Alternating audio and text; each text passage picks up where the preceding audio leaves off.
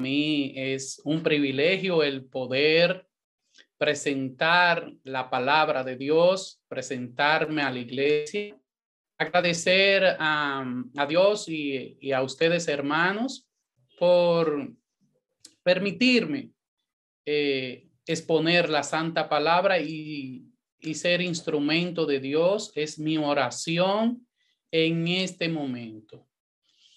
Les invito, mi querido, a que me acompañen a presentarme delante de Dios y ser un instrumento de Él para edificar su iglesia en este momento. Oremos. Bendito y eterno Dios, te alabamos, te bendecimos, te saltamos. Estamos agradecidos, Dios, de este día sábado que tú has ha preparado para nosotros, Señor, en el cual nos deleitamos en ti y recordamos, Señor, tu creación. Y recordamos, Señor, que no estamos solos, que tú tienes control de este mundo, Dios, y que pronto volverás a, a redimirnos, Señor, y a transformarnos, Señor, y a volver a restaurar el Edén como tú lo creaste, Dios.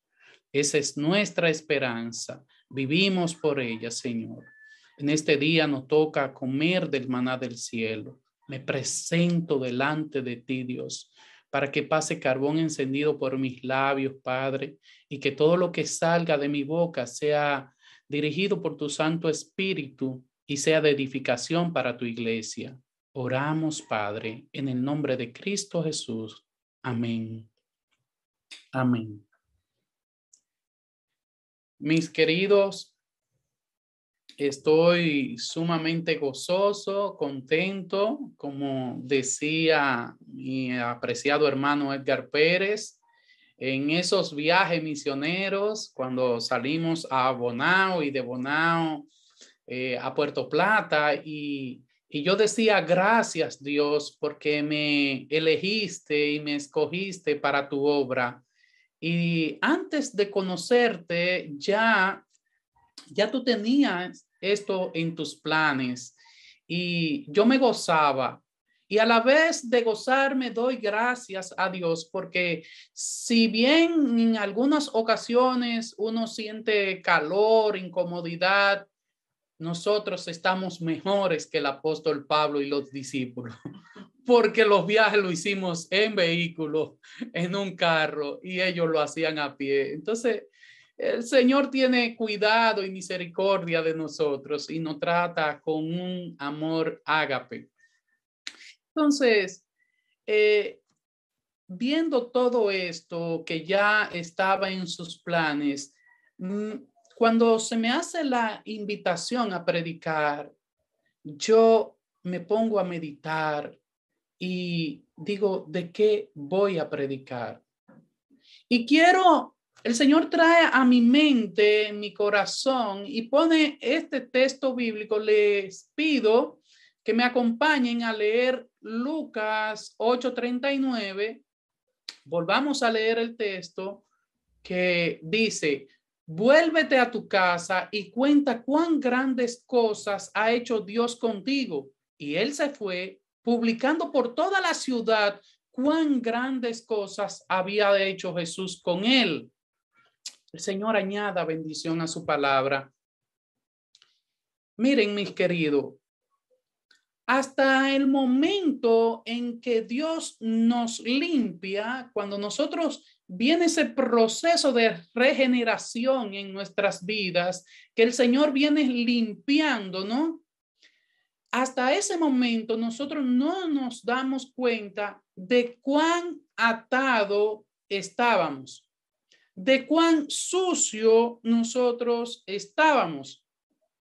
Y aquí el texto habla del endemoniado Gadareno y, cuando lo que Jesús hace por él y él quiere seguir a, Jesús y Jesús le dice, no, no, quédate y ve y cuenta cuán grandes cosas Dios ha hecho contigo. Y cuando yo veo en la Biblia, podemos tomar como ejemplo la mujer samaritana cuando se encuentra con Jesús, Dios le, eh, ella sale a publicar las grandezas de Dios. Y quizás muchos de nosotros no andamos y podemos ver las cadenas, eh, grilletes eh, que tenemos físico, pero sí espirituales. Y es por ello, mi querido, que el Señor me anima a dar formalmente mi testimonio a la iglesia y lo puso en mi corazón. Miren, muchos de ustedes conocen parte en los momentos que sociabilizamos, en los viajes misioneros, con así con Ricardo, con Edgar, Henry, con toda la iglesia cuando salimos al campamento. Muchos escuchan fracciones de lo que Dios ha hecho conmigo.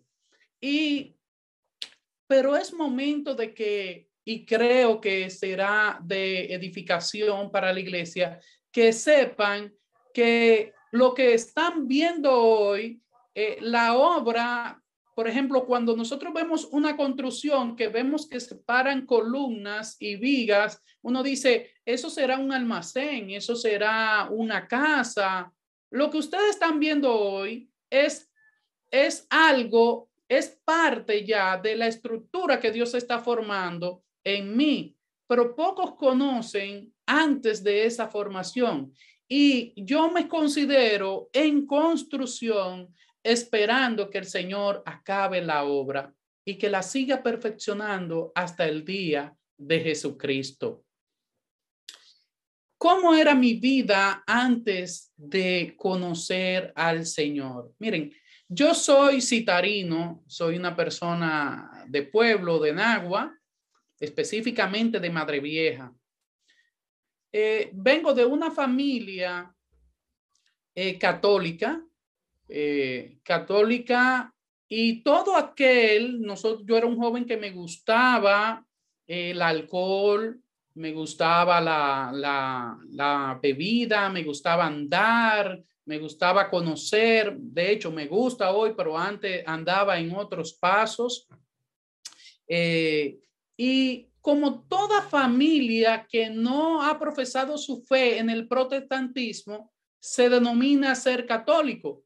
Yo me denominaba ser católico, no asistía a la iglesia, no hacía vida cristiana, no tenía compromisos eclesiásticos, pero era católico. Y así yo vivía engañado creyendo que yo pertenecía a una iglesia cuando yo no tenía compromiso con esa iglesia. Ahora bien, algo sí yo tenía bien presente siempre y fue que nuestra madre oraba y todas las noches se acercaba a nuestra cama a orar con nosotros, uno por uno, habitación por habitación, y éramos cinco hermanos y ella iba a orar cama por cama antes de nosotros acostar, acostarnos. Y eso se quedó inculcado en mí. Aún yo anduviese en, en, en, mi, en, mis, en mi mundo y en mis deseos, eh, yo oraba oraba a Dios. En mi autopercepción, yo era temeroso de Dios, según hasta la luz que yo conocía. Ahora, ¿cómo Dios me saca de ese círculo de, de bebida y, y de andar en ese mundo? Yo andaba en motores y me gustaba la velocidad. De hecho, yo competía, eh, hacía competencias de motores y, yo a mí me buscaban mucho en mi pueblo porque yo siempre ganaba eh, por lo regular. De ahí me sacó Dios. Pero ¿qué sucede? Yo en ese andar tuve un accidente. Y producto de ese accidente se me rompe la pierna en cinco partes y me, me tienen que están pensando amputarme la pierna. Y yo doy gracias a Dios por mi familia y mi padre que siempre se opuso y buscó hasta, eh, me trajo a Santo Domingo hasta que encontrara un médico que se hiciera cargo de mí y que le diera otro diagnóstico. Ahí yo pasé mucho sufrimiento, mucho dolor. De hecho, la última operación fue a sangre fría porque hice una reacción al metal y no, no tomaba anestesia. Y pude soportar todo esto. Ahora, yo en ese momento no estoy viendo que Dios me está sacando de ese círculo vicioso en el cual yo me encontraba. Yo en ese momento no estoy viendo lo que Dios está haciendo conmigo. Yo simplemente en ese momento estoy viendo el dolor que está pasando en mí y el sufrimiento. En ese momento yo no conocía a la palabra de Dios en Jeremías 29:11 porque los pensamientos que tengo para ti son pensamientos de vida y no de muerte, son pensamientos de bien y no de mal. Eso no, ahora yo lo entiendo. Antes yo no entendía eso. Yo vengo aquí a, a Santo Domingo y estoy en esos procesos médicos y mi hermano Joan Manuel Barrera está, ya había aceptado al Señor en la iglesia evangélica. Él está orando por mí. Luego de todo este sufrimiento que yo estoy, eh, eh, mi hermano sigue orando, orando insistentemente por mí. Yo me, me, recupero, consigo un trabajo en el supermercado Bravo de 5 de la mañana a 1 de la tarde. Miren, si algo nosotros tenemos es que usamos los seres humanos mecanismos de defensa y nos comportamos muchas veces según en el entorno que nos encontramos. Yo voy una madrugada camino a mi trabajo y había una tormenta donde se habían caído todos los postes de luz y no había luz y como todo el mundo andaba armado con una arma blanca o de fuego, yo no era la excepción. Y cuando voy camino a mi trabajo, viene una funda para arriba de mí y yo le tiré. Y ahí yo recapacité. Yo dije, Señor, si hubiese sido una persona, ¿cómo yo hubiese estado ahora? ¿Qué yo le hubiese podido hacer a esta persona. Ayúdame porque nosotros no somos así. Yo no soy esto que me estoy convirtiendo. En ese momento yo hice un pacto con Dios y yo le dije al Señor, dame un trabajo digno y limpio y yo sacaré un día para ir a tu casa. Yo no me estoy dando cuenta del del compromiso que yo estoy haciendo con Dios y surgen unos acontecimientos en mi trabajo a lo cual yo y motivo a la gerente de recursos humanos que me voten del trabajo. Estoy despedido del trabajo y cuando llego a mi casa es que me pongo a pensar, ¿y ahora qué hago? porque no tenía recursos guardados para sustentarme aquí en Santo Domingo sin trabajo. Ahí conozco, eh, mi prima me, me invita a que vaya a trabajar con ella y me quedo con ella hasta tanto consiga algo mejor. Y yo estoy eh, eh, sobreviviendo en ese momento pero yo decía, yo para el campo no vuelvo. Pero yo no me estoy dando cuenta que Dios está guiando mis pasos y que en este momento que yo estoy trabajando con este familiar, empiezo a desarrollar lo que es la tolerancia, lo que es la disciplina, lo que es la paciencia. Y estoy siendo mordeado. Ahí, ¿qué ustedes creen que yo hice para trasladarme al trabajo donde ese familiar? Yo compro una pasola y vuelvo a andar en motores. Pese a todo el sufrimiento que había pasado, ya eso había quedado atrás temporalmente. ¿Y qué sucede? Una noche de regreso a mi casa, me caigo de la pasola. Y el Señor me presentó ahí y pasó como en una, como en un video en mi mente, todas las veces que yo estaba bien, que yo estaba próspero y las veces que había caído. Ahí el Señor me presentó toda mi vida y yo me quedé así, me quedé con, con el corazón compugido y me dijo lo que hoy yo sé que está en Mateo 7:24. Él me dijo esa noche, has construido sobre la arena, construyes sobre la roca. Aún pese a tantos llamados, yo hago caso omiso a eso y sigo. Y sigo en mi mundo de alcohol y sigo bebiendo. Y a mí me gustaba salir los domingos en la mañana a tomar. Y cuando yo regresaba al mediodía, una de la tarde, con hambre, entonces yo iba a almorzar a mi casa y me acostaba a leer el libro de Apocalipsis.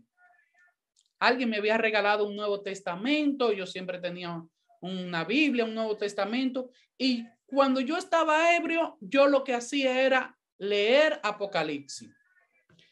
En una de esas, así ebrio, tengo una visión y es que yo voy en un motor y estoy lleno de, de oscuridad, pero en mi vehículo tiene una luz que corta toda tiniebla.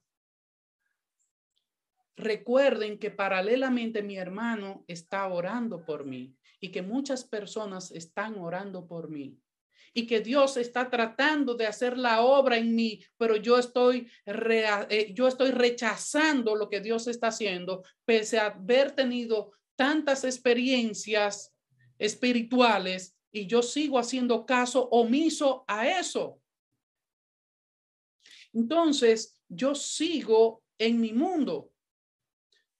Una noche voy con un amigo a, de parranda a tomar y cuando estamos en el lugar, yo le digo que la música me molestaba. El que me conoce sabe que a mí me, me agradaba sentarme al lado de la bocina para sentir los decibeles altos de la música. Y él me dice, compay, usted está raro. Cuando me estoy tomando la cerveza, yo le digo, esta cerveza está agria. Él me dice, esto está dulce. Yo le digo, no, está agria. Ya estoy rechazando la cerveza. Pero me voy de ahí y sigo. Otro día, la última vez que tomé, me recuerdo que me tomé seis litros de Brugal blanco. Y cuando llegué a mi casa, estaba molesto conmigo mismo porque yo no estaba ebrio. Ahí invoqué nuevamente el nombre de mi Dios y le dije, Señor, si tú no me sacas de este mundo, yo me voy a morir porque voy a cocinar mi hígado. Ayúdame. Y yo le dije al Señor que no permitiera que me muriera y que me sacara de ese mundo. Yo oraba solo. Ahora, estoy ahí y mi hermano insistía en que yo fuera a la iglesia. Y ese domingo en la mañana me presento a su casa y yo vestía con ticher, gorra, ticher ancho, y tenis. Y yo me presento a su casa Y eran tantas las veces que yo le rechazaba la invitación que él me dice, hola Edgar, ¿cómo estás? Digo, yo vine para que vamos para la iglesia. Se sorprende, pero a la vez se alegra y me plancha una camisa y me dice, te voy a, a, planchar esta camisa para que te sientas más cómodo. Ese día vamos a la iglesia y cuando estamos en medio del culto, yo siento un, en medio de la adoración, yo siento un campo magnético, un campo, una fuerza extraordinaria que entra e inunda todo mi ser y ahí yo digo, esto es lo que yo estaba buscando. Esto es lo que yo buscaba, que ni ron, ni amigos, ni parranda lo llenaban. Y yo hacía una prueba y bajaba mis manos y sentía como que no estaba y volví a subir y sentía que me inundaba todo mi ser. Ese día hacen el llamado y yo no paso adelante pero sí en mi corazón yo había pactado con Dios. Y mi hermano me dice que, que si me gustó, yo le digo, dime cuándo es la escuela dominical, cuándo es el culto de jóvenes, yo me quedo aquí. Miren, lo que pasó conmigo ahí fue el inicio de, de de aceptación de mí hacia el Señor. El Señor siempre me estaba buscando.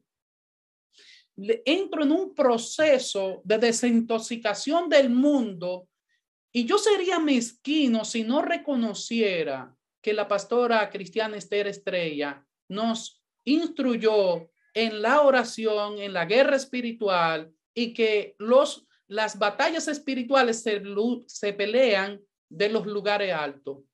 Y yo duré casi un año durmiendo en la iglesia y orando y buscando de Dios.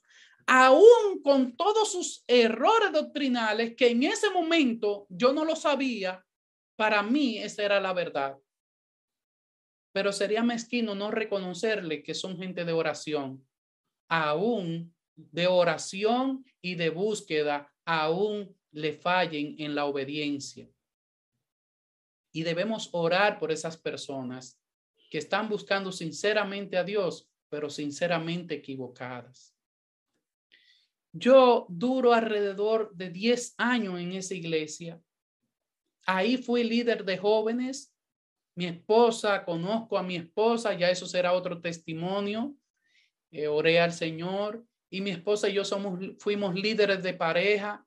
A mí me, nombraron líder de evangelismo, de supervisión de evangelismo en Santo Domingo Oeste, entre otras funciones eclesiásticas.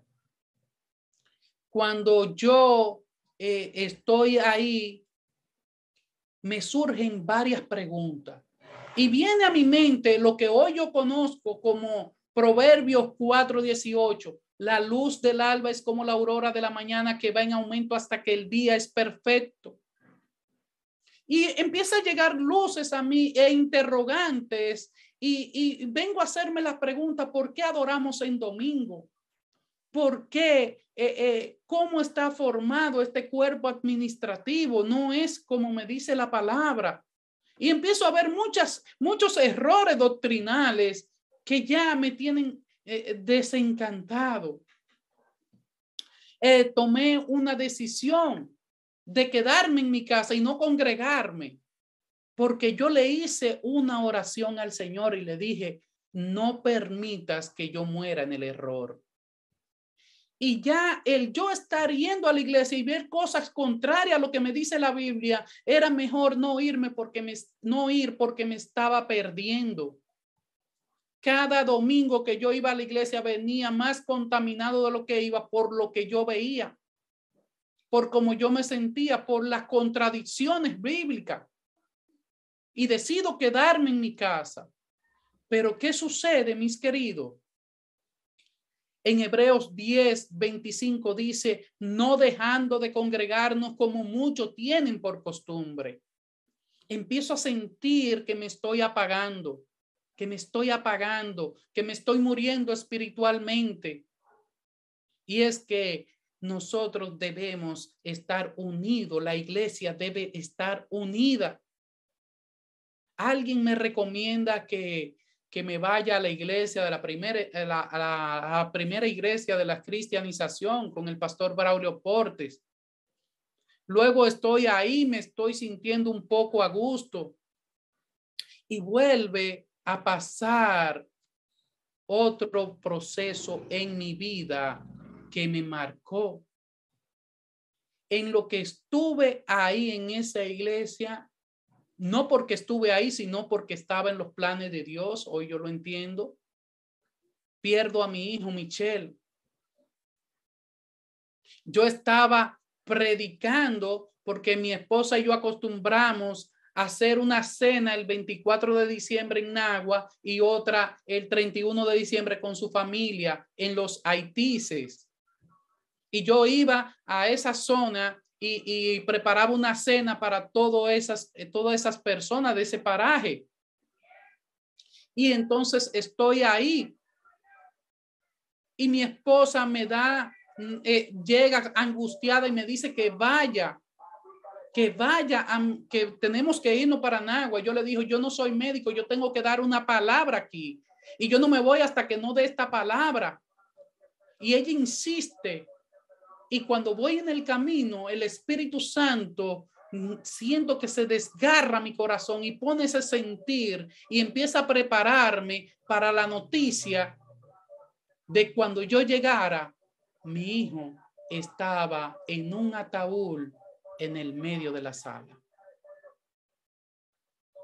Cuando yo llego, que me presento esta escena, que estoy ahí, solamente salió de mi boca una palabra.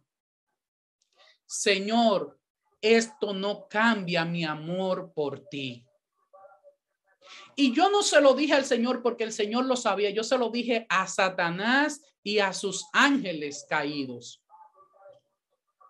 Porque mi decisión fue firme de seguir a Dios, aún yo estaba en el error doctrinal, pero mi corazón estaba apegado a ese Dios de misericordia. Entonces, luego de ese proceso, estoy en la iglesia y empiezo a ver lo que está aconteciendo. Y cuando empiezo a comparar otra vez la doctrina, me doy cuenta que es el mismo guion con diferentes actores.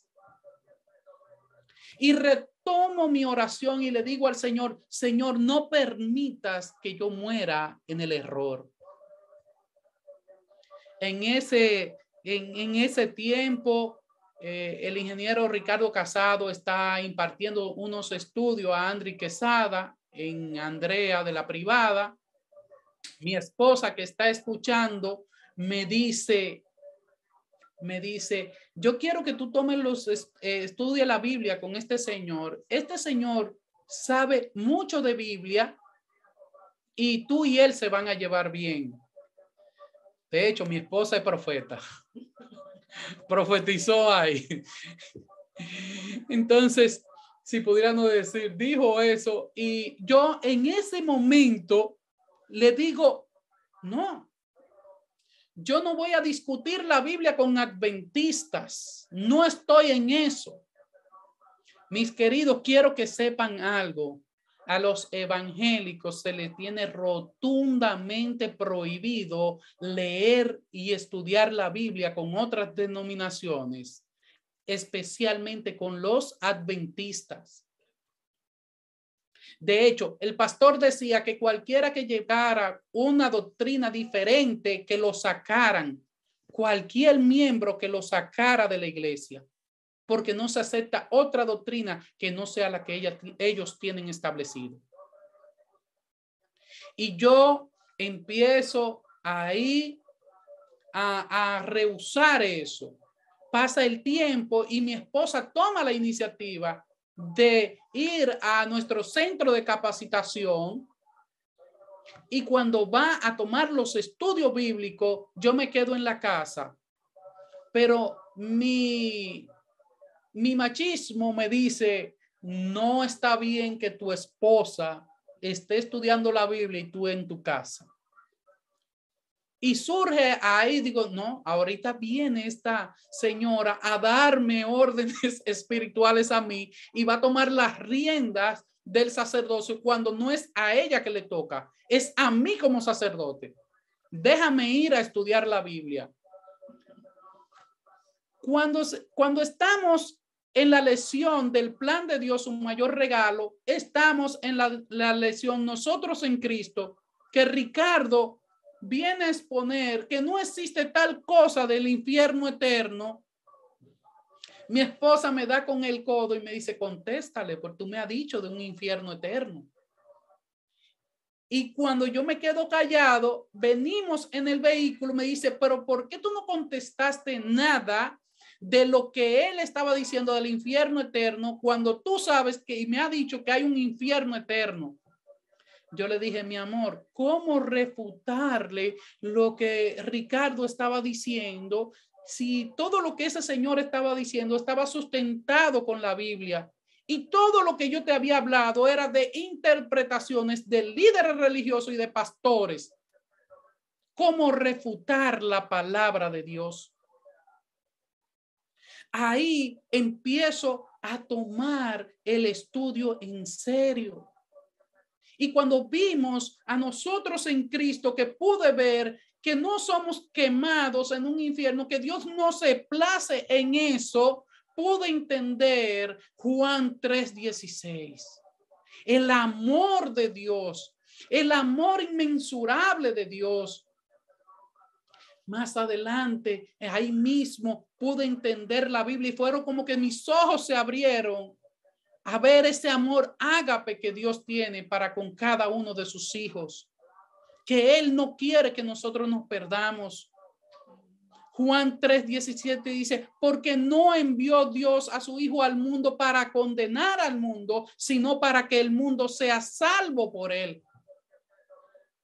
Y es que la misión de Dios no es que nosotros nos perdamos como nos han predicado muchas veces y nos han enseñado y hay muchos círculos religiosos por ahí enseñando cosas erróneas, doctrinas de hombres no bíblicas.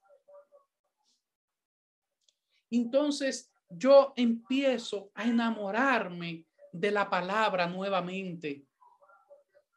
Y el fuego del amor de Cristo me está consumiendo. Tanto Ricardo Casado como Edgar Pérez me están animando a que lleve el estudio a mi iglesia. Lo intenté por muchas ocasiones. De hecho, se lo di, al le di el plan de Dios, su mayor regalo, el material, se lo presenté al maestro de escuela sabática, de escuela dominical, perdón, y, y él lo tomó y lo engavetó y nosotros les decíamos, este material va a ayudar a afianzar a las personas en Cristo. Y no escucharon. Pasó el tiempo, ya mi decisión está tomada de venir al ministerio regalo de Dios. Estoy asistiendo y estoy esperando la llamada de la pastora a cuando notara mi ausencia. Pasaron varios meses, mis queridos. Y cuando me llama, yo aprovecho la oportunidad y le digo, pastora, yo quiero que usted me conteste varias preguntas. La pastora Melba Porte me dijo, haga una cita con mi secretaria. Y para mí eso fue bien fuerte, porque el ideal del pastor el llamado que el pastor tiene. Y, esta contesta, esta respuesta fue tan diferente a la que yo esperaba, que podíamos debatir esto y que podíamos traer eh, eh, esta, estas enseñanzas bíblicas y corregir cualquier error. Para mí eso fue, fue chocante. Entonces yo decido eh, ya dedicarme por completo en el ministerio. De hecho, tan pronto yo conozco el amor de Dios y puedo diferenciar los errores doctrinales, entendí que estaba en la iglesia correcta. Apocalipsis 12, 17 dice, entonces el dragón se llenó de ira contra la mujer y se fue a hacer guerra contra el resto de la descendencia de ella, los que guardan los mandamientos de Dios y tienen el testimonio de Jesucristo. Y yo empecé a ver que, mis queridos, que en esta iglesia estamos en la doctrina correcta. ¿Por qué? Porque guardamos los mandamientos de Dios. Ahora, con eso no le digo, mis queridos, que estamos en la iglesia perfecta. Porque la iglesia perfecta donde yo llegue y donde usted llegue ahí dejó de ser perfecta. Y los actores puede que fallen, pero si tenemos la dirección, si tenemos las directrices del Espíritu Santo, de la palabra de Dios, erramos y queremos, pero tenemos una guía que nos lleva a la verdad. Edgar Pérez como Ricardo empezaron a motivarme y decían que ya yo estaba capacitado para dar grupos pequeños. Aún no había terminado las 26 lesiones. Y yo inicié a contarle a los míos las grandes cosas que Dios había hecho por mí, cómo Dios me había libertado, y conoceréis la verdad y la verdad os hará libre. Dios me viene libertando de tantos errores doctrinales, de tantas ataduras carnales, y Dios me viene mostrando su amor y su misericordia. Antes de bautizarme, ya yo tenía cuatro grupos pequeños. Y yo alabo el nombre de Dios. Yo alabo al Señor porque fruto de esos grupos pequeños se han bautizado hasta el momento ocho personas para la gloria de Cristo. Y entre ellos está mi hermano Joan Manuel Barrera. Me bauticé junto a mi hermano. Me bautizamos, nos bautizamos juntos Joan, Dari y Emmanuel, mi sobrino empezamos un proceso de evangelismo. Alabo a Dios por la vida de Januaria Ramírez, abogada, amiga mía. Empecé a contarle en mi círculo social, en mis círculos seculares, empecé a contarle a aquellas personas que yo quiero que sean mis vecinos en la patria celestial. Y si usted ama a alguien, mis queridos, si usted ama a alguien que quiere pasar esta vida viéndolo y la, y la vida eterna, tiene que predicarle la palabra de Dios. Pero ellos deben ser arraigados en la verdad. El conocimiento los va a llevar a poder tomar decisiones correctas. Y yo alabo la, al Señor porque ha usado el plan de Dios un material eh, excelente para predicar, para poder enseñar la sana doctrina, sin errores doctrinales, sino que la misma palabra se contesta y usted puede sacar sus conclusiones. Januaria se bautizó junto a su hija se bautizó también el hermano de Griseida, Epifanio, y se ha bautizado también, se han bautizado otras personas. La mayoría están aquí en nuestro ministerio. Muchos de ellos están evangelizando y replicando el plan de Dios. Actualmente, mi esposa y yo tenemos un grupo pequeño. Y después que conocimos lo maravilloso del Evangelio, no nos hemos parado de predicar. Solo nos detenemos a, reclutar y a organizar el siguiente grupo y estamos sembrando la semilla del Evangelio para la gloria de Dios, porque como Dios lo hizo conmigo, Dios lo puede hacer con los demás. No desmayemos, sigamos predicando el Evangelio, por el Evangelio eterno, el Evangelio de verdad. Mis queridos, ¿por qué muchas personas están adorando a Dios sinceramente, pero sinceramente equivocadas? Porque la dejadez espiritual y el no valorar su vida eterna y entregársela a líderes que están muchos de ellos conscientes de que están en el error y siguen propagando el error, otros no, otros no han conocido. Pero es mi deber yo buscar la verdad. Y cuando hablamos de verdad, yo tengo que ir a la palabra de Dios. Juan 17, 17 dice, santifícalos en tu verdad. Tu palabra es verdad. Y cuando estuve estudiando, seguimos eh, eh, imbuidos en este estudio y seguimos eh, profundizando las escrituras, aprendí en el plan de Dios que la verdad se sustenta en cinco pilares, cinco columnas, que Dios el Padre es verdad, según Salmo 31, 5. En, e, en tu mano encomiendo mi espíritu tú me has redimido, oh Jehová, Dios de verdad. Que Dios, el Hijo, es la verdad. Juan 14, 6. Dice, Jesús le dijo, yo soy el camino, la verdad y la vida. Nadie viene al Padre si no es por mí.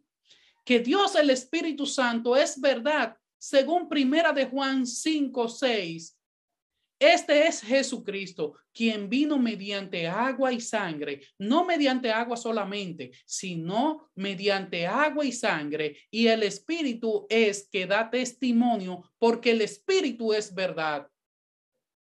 El Espíritu Santo es verdad. La palabra de Dios es verdad. Santifícalos en tu verdad. Tu palabra es verdad. Ahora, otro, el último de los pilares y no el menos importante son los diez mandamientos. Dice Salmo 119, verso 42, tu justicia es justicia eterna y tu ley la verdad.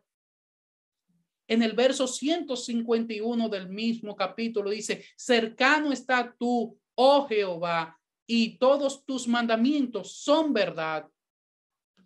Y es que al momento de yo entregarle mi vida espiritual, la dirección de mi vida espiritual a un círculo religioso, una denominación cualquiera, yo debo analizar que esté sustentada en estos cinco pilares.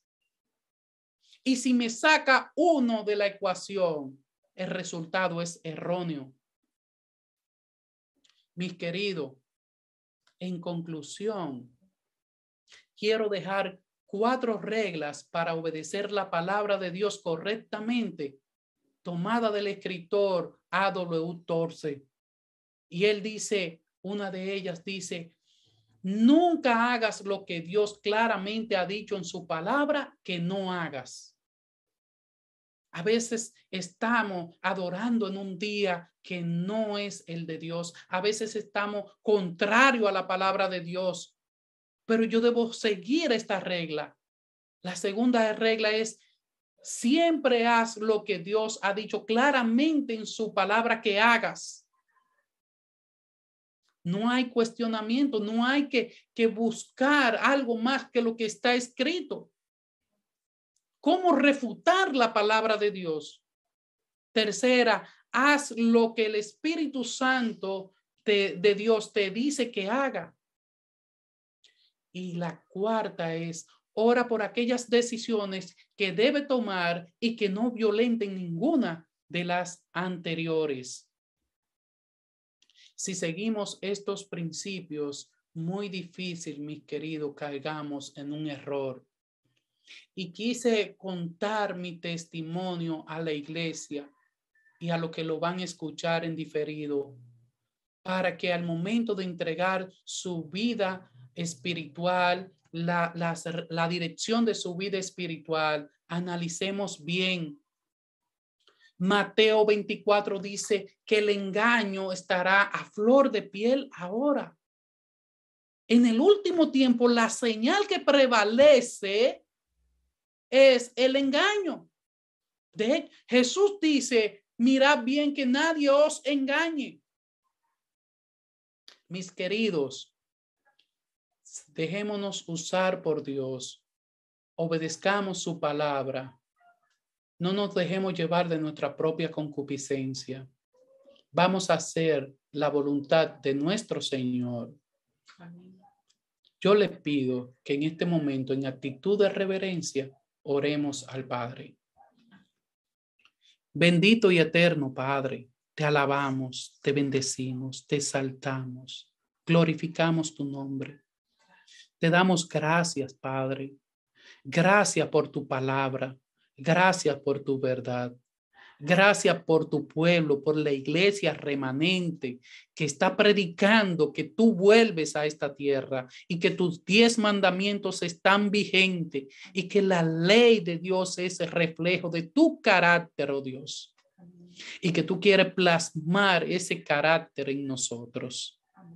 Señor, pedimos que si hay alguien indeciso, en tomar esta decisión de servirte y obedecerte, tu Espíritu Santo le ayude.